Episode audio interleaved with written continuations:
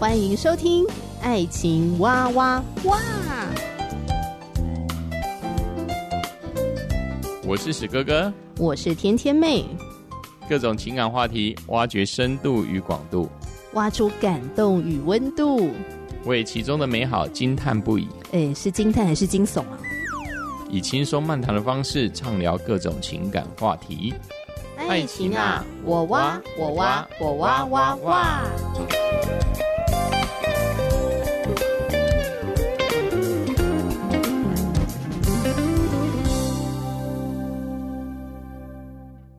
我是史哥哥，我是天天妹。哎，最近算不算是一个人人自危？对对对，Me Too 盛行啊，燃烧整个蔓延整个森林。嗯当然有，有的人是说，这是自从二零一九年的美国的 Me Too 开始之后，嗯，那台湾呢第一次燃烧 Me Too 的问题，尤其是呢、嗯、Netflix 的那个人选之人这一个影集在台湾这么夯的时候，正好在这个时候呢，台湾就爆发第一次大规模的所谓的 Me Too，也就是所谓权势性侵的问题。那当然，我觉得是太好了，因为也只有在自由民主的国家。对，才有办法把这些事情把它全部都掀开来了。提到 Me Too，我们就也简介一下 Me Too 事件。Me Too 的中文意思就是“我也是”，哈，我也是。那它是一个在社交媒体上非常呃流传的一个主题标签，用来谴责性侵犯或是性骚扰的行为。为什么会出现这个 Me Too 呢？就是有一个美国的女演员，她在职场上面遇到了全是性骚扰或是全是性侵犯。就在呃社交媒体上面公开了这个不愉快的经历，结果没想到呢，就开始也引发其他的呃受害者出来呃开始讲自己被侵犯的这些的故事，那他们就会用 Me too，我也是，就是发生在你身上的这些伤痛的呃受伤的经历，在我身上也同样发生了。那 Me Too 运动呢，从美国开始发烧，然后也影响到了其他的国家，大家越来越能够呃愿意站出来，呃把自己的伤痛说出来，并且呼吁大家来重视这种这种权势性侵的情况。在世界各国都有类似这样的状况，也不是娱乐圈呐、啊，政治圈也是的，任何情况都几乎是这样子啊。对，可能有些当时的受害者他们不敢讲，或者没有办法讲。是啊，是啊，是啊。那过了十几二十年了，他们才勇敢的说出来。没有错啊，就是近期台湾不是爆发很多的艺人？嗯、对啊，他这一些人，他可能是演艺界上面的大哥级的，嗯、或者是公众的一个印象之中，他们都是有好名声的这些演员们，但是他们也是形象很好啊，形象很好，结果他们还是一一的爆炸了。一一爆炸，就是人设翻车，有好几个都让人蛮惊讶的。这也不分什么演艺演艺圈嘛，因为这个台湾版 Me Too 是从政论界开始，政论这这些名嘴嘛，这些道貌岸然的名嘴开始嘛，而这些道貌岸然的名嘴本身也看起来是似乎都是正人君子啊，但是没想到他所他所做出来跟他讲的都是完全不一样。你说起就是斯文败类。呃，这就是可以这样讲吗？就是这样嘛，而且这是这些这些。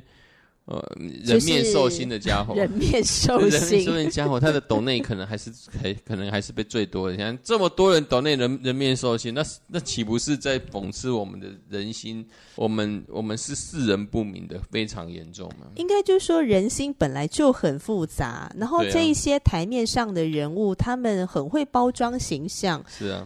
你在荧光幕前的这个形象，谁知道你私底下是怎样呢？嗯、很多时候，他们呈现的都是一个单面向的。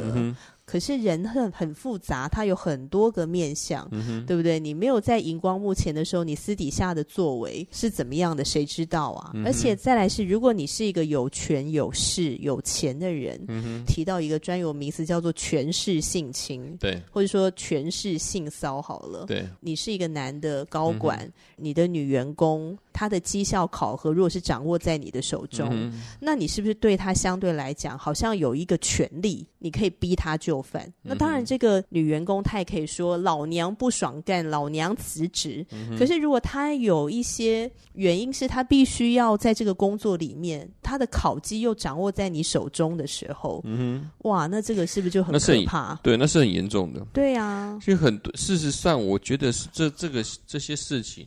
都是冰山的一角了。很多人为了自己活口，嗯，哦，都会去委屈自己了。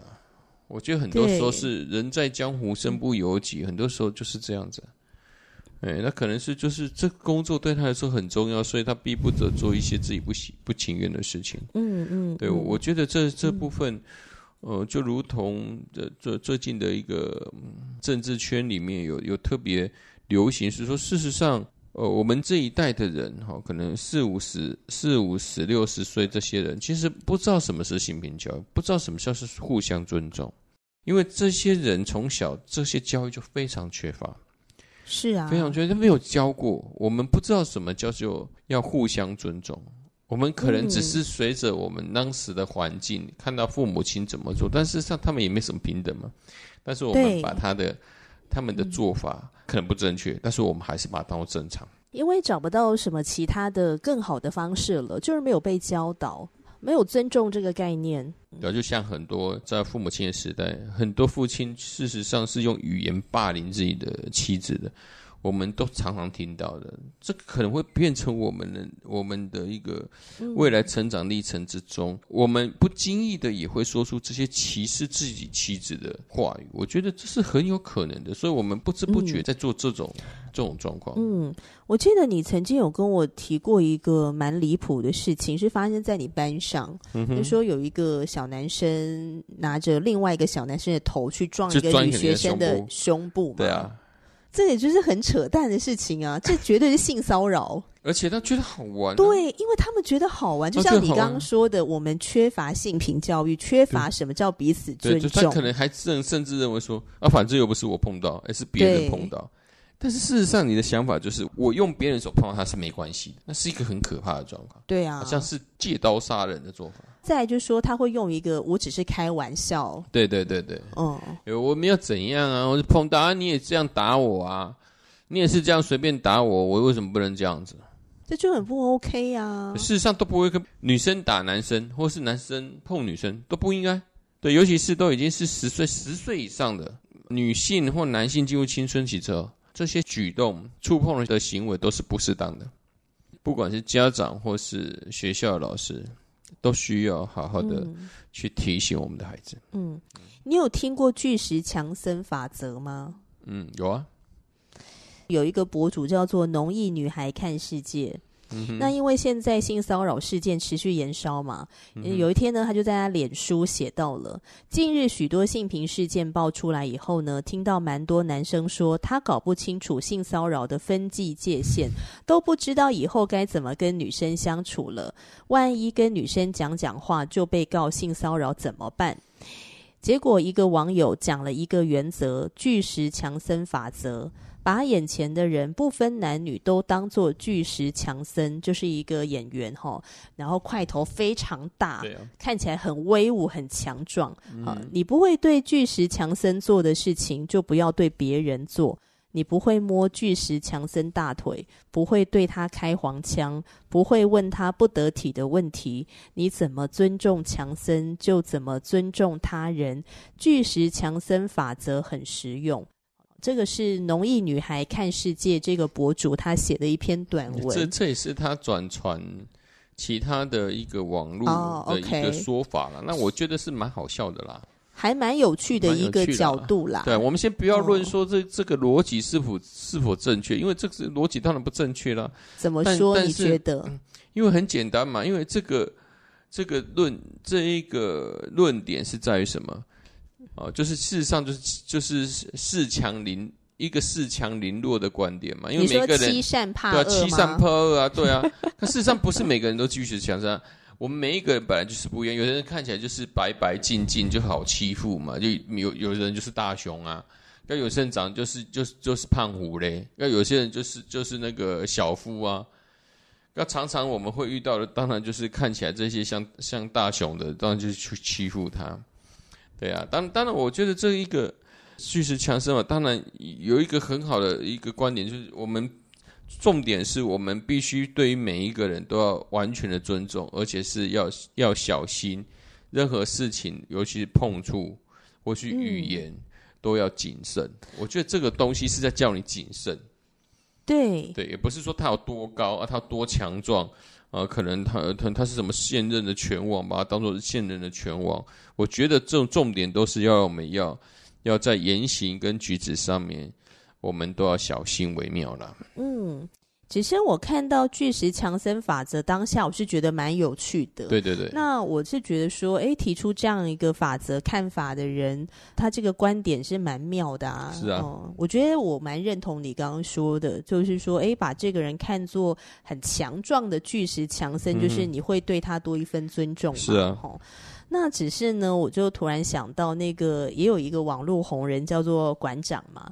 那馆长有一次就在直播里面说，他在健身房被客人性骚扰啊，就是摸他的胸部，然后摸他的手，而且他说手都没停过，还在那边摸他个五分钟，然后他被摸袭胸的时候就当场呆住，然后没有反抗。嗯，那馆长呢？这个呃，他为什么叫馆长？因为他开了一个成吉思汗健身，对对对，开了一个健身房。健身中心。嗯，然后馆长他是有在教人家怎么样打拳击。对啊。格斗了，综合格斗了。对对对，哦，对对对，综合格斗。嗯，那他外表看起来就是很像那种黑社会大哥，很强壮那种，很凶猛，有大胸肌。嗯哼。然后对他性骚扰，呃，就是说摸他、袭他胸的是一个男客人。嗯哼。就男客人说：“天哪，你胸部好壮哦，可以借我摸一下吗？”嗯、然后就也不等馆长有没有答应，就直接袭胸这样。嗯、然后馆长就吓到。嗯哼。所以下面就很多人留言说：“巨。”是强森法则，可是馆长被摸了，他也没反抗。没有，是 这个馆长也被性骚扰，都一样嘛。就是大家对于那种突如其来的这样子的 吓到呃举动，都会是先惊呆了，惊呆了就是不知道怎么 怎么去反应。对，我觉得就当场会愣住，没有错。但是我觉得有趣的地方。呃，应该也不是说有趣，就是说，我觉得万位的值得去，嗯，去探讨的地方，就是说，会去性骚扰别人的人，他就是一个不会尊重别人身体界限的。应该说，他也不知道什么叫做身体界限，所以不管你是谁，对他都会去这样做。对对，但事实上，真的，尤其是从我们成长过程当中，如果在教育当的当下，我们没有去特别去教导孩子的话。他们就是没有任何界限，不管男生女生都有。而且你想想看，有些人看到巨石强森或者是馆长这一型的人，可能会畏惧嘛，害怕，不敢对他做什么。可是有些人很很怕这种类型的耶。对啊，他可能就觉得是我就是他的对呀、啊，就是他的天才呀、啊，对呀对呀、啊，就是那种赚到啊，他没有想到这个问题，没有是赚到的感觉，嗯、哇，就觉得啊，你很帅，你很壮，然后很想摸一下这样子，嗯哼，嗯，因为像女生之间，有时候我们看到哎，对方身材很不错，嗯、我们就说啊，我可以碰一下吗？嗯，像这个我在大学的时候就有发生过。呃，我是小胸部的人呐、啊，所以不会有人想要来摸我的胸部。但是我有一个好闺蜜，她的身材是很丰腴的，所以有一次我跟她一起去买内衣的时候，哇，嗯、我就看她穿起来很好看，然后我就问她说：“天哪，我可不可以就是？”摸摸看，就端一端一看，他就说 OK 啊，这样吼，所以我又取得他的同意，嗯、然后轻轻的，就是按压了几下，觉得哇，好柔软哦，这样，嗯、就像史哥哥的胸部一样，非常的柔软。我每天都喜欢按压。好啦，言归正传，总而言之，我就说，女生跟女生之间，我们看到对方哇，身材很好哦，也会忍不住的想要碰碰看。那只是我们呃有界限的人，我们会先询问对方说，我可不可以？重点还是界限，就是说你要先寻得对方的同意，而且对方事实上是他是很 open mind 的，他也他也觉得是没有没有没有怎么样的，类似这种状况，他是他是同意的状态之下啦。因为没有界限的人，就是他根本不会管这个，他他还没有你同意，他就他就袭胸了。对，他攻击，他觉得没有，他也没有觉得攻击，他觉得你的就是我的，对，你的就是 我的，什么啊？对就是就就没有界限的，就是你的就是我的啊。就就是这样子，然后觉得就反正我要怎样就怎样啊，对啊，嗯，那没有尊重，没有任何尊重，嗯。没有任何所谓的你的权利，我需要帮你去保护的一种的想法，嗯。嗯，所以我觉得确实强森法则虽然蛮有趣，可是我觉得它好像还是会有一些漏洞，那种漏洞就是、嗯、它就是人性的欺善怕恶道理。嗯啊、那如果你遇到一个看起来软弱可欺的或者很弱势的，那你也很难把它当成巨石强森。你就你就是会用人性的本、哦、对啊，就是那种恶性，就觉得他好欺负，你就会不想要去维持一个哦，就彼此尊重的界限。对啊，那最近又看到一个我觉得很有趣的一个法则，叫小子法则。嗯哼，你有听过吗？小子法则，嗯、小子法则是我在呃一个神学工作者，那也算是基督教里的名人吧。他是邱慕天。那他的文章呢，常常会刊登在《基督论坛报》啊，或是《今日报》。他的脸书也常常他会发表一些他对于呃基督教时事的一些看法。对，我觉得他非常厉害的是，他的文章都写得像论文一样。哦，他就是有条有理，对，没应该是哦，非常的深入了。对，对，非常深入。嗯，有条理，非常深入，而且都会有相关的这个佐证。是，嗯，就是他的这些说法、经文的佐证是什么，嗯、然后他所搜集到的这些资料来源等等，整个看下来呢，好像一个很非常完整的论文这样。对，建构非常的缜密呢。对对对，对，就是说在各个方面由圣经我们来去论述，就是本于圣经哦，嗯，来论述他所观察一些社会现象。其实也蛮推荐听众朋友可以去脸书找一下邱慕天传道的文章来看。嗯、那最近就是因为在他的这个脸书上面就看到说，他针对巨石强森法则之外，嗯、提出了另外一个角度，叫做小子法则。嗯、他那个论文太长了，所以我们不可能现在在节目里面很巨细靡遗的分享，嗯、只是呃粗略的分享一下他这个小子法则的概念是什么。嗯、那他引用的经文是在。马太福音的十章四十二节说：“无论何人因为门徒的名，只把一杯凉水给这小子里的一个喝，我实在告诉你们，这人不能不得赏赐。”所以他就用这个经文来说什么是小子法则，然后来回应关于就是性骚扰的这个呃事情，你怎么样对一个人做的行为举止不会呃构成性骚扰？那性骚扰就是已经让对方觉得不舒服了，他就就会变成骚扰嘛，或是变成性骚扰嘛？对，那所以他的小子法则的意思大概就是说，不管你是谁。啊、呃，我都把你当做是这个经文里面说的这个，把凉水给这小子里的一个，也就是说，我不会高看你，我也不会低看你，我就是把你当做一个有需要被帮助的人，就是一视同仁了、啊哦。对，一视同仁，一视同仁，我不会把你当做哦，你好像是啊，你好，你是总统，所以对你比较好，呃，你可能是呃名不经传的人，所以我就呃用比较差的待遇来对待你呢。对，嗯哼。那我觉得，哎，小子法则的这个看法，我我非常认同，哎，嗯，我非常认同，尤其是他那篇文章里面很有趣哦，他就写到说。嗯，他就说，因为他自己是一个男男性嘛，哈、嗯，那他也有这个追求过人的经验呐、啊，嗯、或者是他在带一些这个男生的团契，彼此也会分享、嗯、呃这个情感的的经历嘛。嗯、那他就扪心自问说，如果今天在我身边的这个人，他其貌不扬，他可能没什么社经地位，嗯、他可能比较弱势或怎么样的，我还会这样追求他吗？我还会呃，就是对他。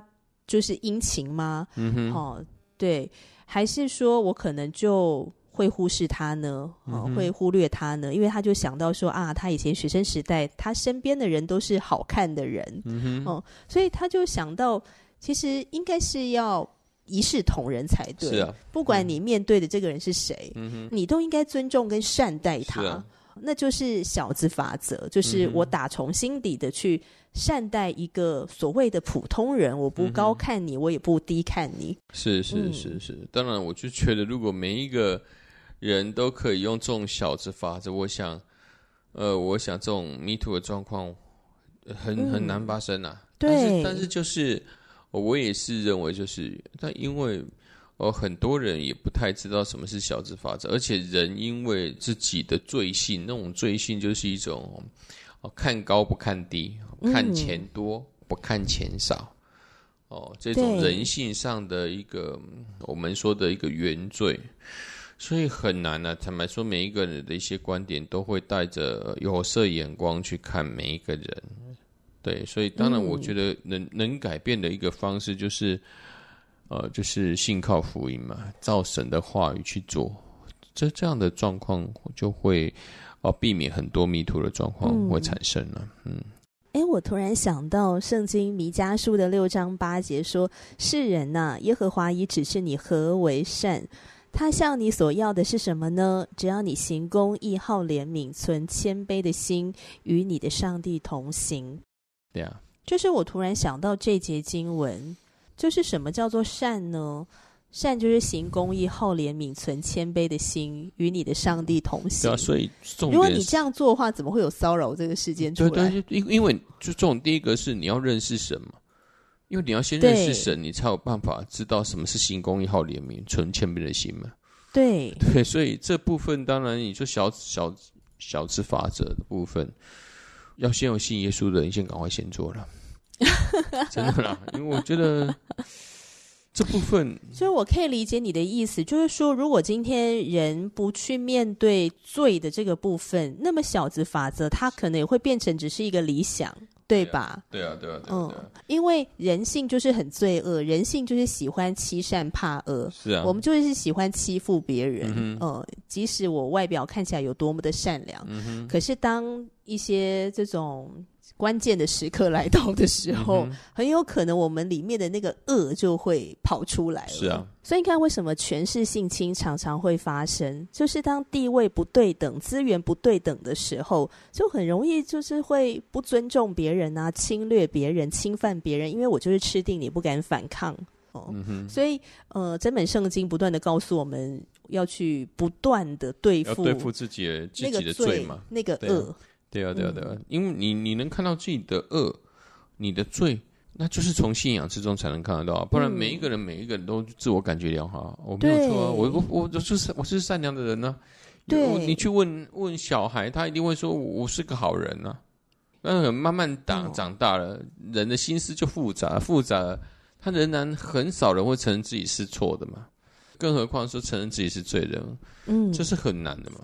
对呀、人心真的是很复杂，有时候也很可怕啊！我突然又想到那个让我非常害怕的一个电影，才看这个十分钟我就看不下去的哈、那个韩国电影《熔炉》，怎么可以这么邪恶，这么这么可怕？然后我觉得自己心灵很受创，就我只是观看，我就觉得心灵很受创，那更何况是当事的人在里面，而且《熔炉》这个电影里面的这个恶人。呃，这个聋哑学校的这个呃校长，呃，他们是一对双胞胎嘛，他们在教会都是很有社经地位，然后外在的形象就是爱家、爱教会，很有爱心，帮助弱势的呃教会的长老，他们是这样的形象诶，但是干出这个人面兽心的事情，就是去侵犯这些小女生、小男孩。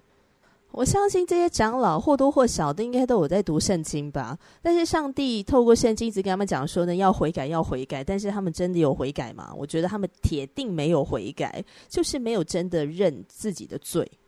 这就是为什么很多的法，很多的呃法律的部分，为什么呃法律越多，好像社会也没有办法进步的原因，因为这根本人性的恶没没有办法去对付嘛。嗯就是说，法律它的出现，它只能去遏制。对，那你能遏制这外表的行为嘛？对。那是因为人的心是恶的嘛？嗯，它就是最后一道防线。对对对对对。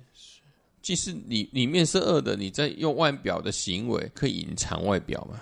嗯。对，你可能行出来是好的事，但是你心里可能想的不是这样啊。嗯，对啊。所以，一个可以认罪的人，他真的是需要被上帝的光来光照。